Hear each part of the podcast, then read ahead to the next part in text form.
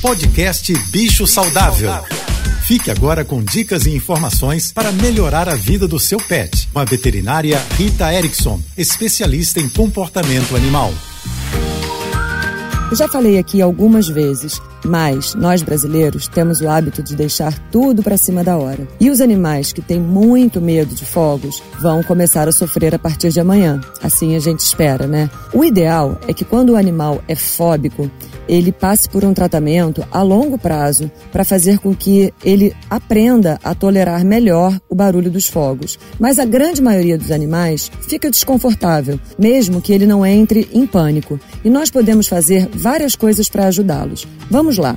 O ideal é que a gente não deixe o animal sozinho em casa. Pois é, alguém tem que abrir mão de ver o jogo com os amigos e ficar em casa com o animal de estimação, assim como no Réveillon. Uma outra atitude muito interessante é tentar isolar a casa, fechar janelas, cortinas e usar um som especialmente no ambiente que o animal está, que não tenha nada a ver com o jogo de futebol. Amanhã eu falo mais um pouquinho. Um beijo e até lá.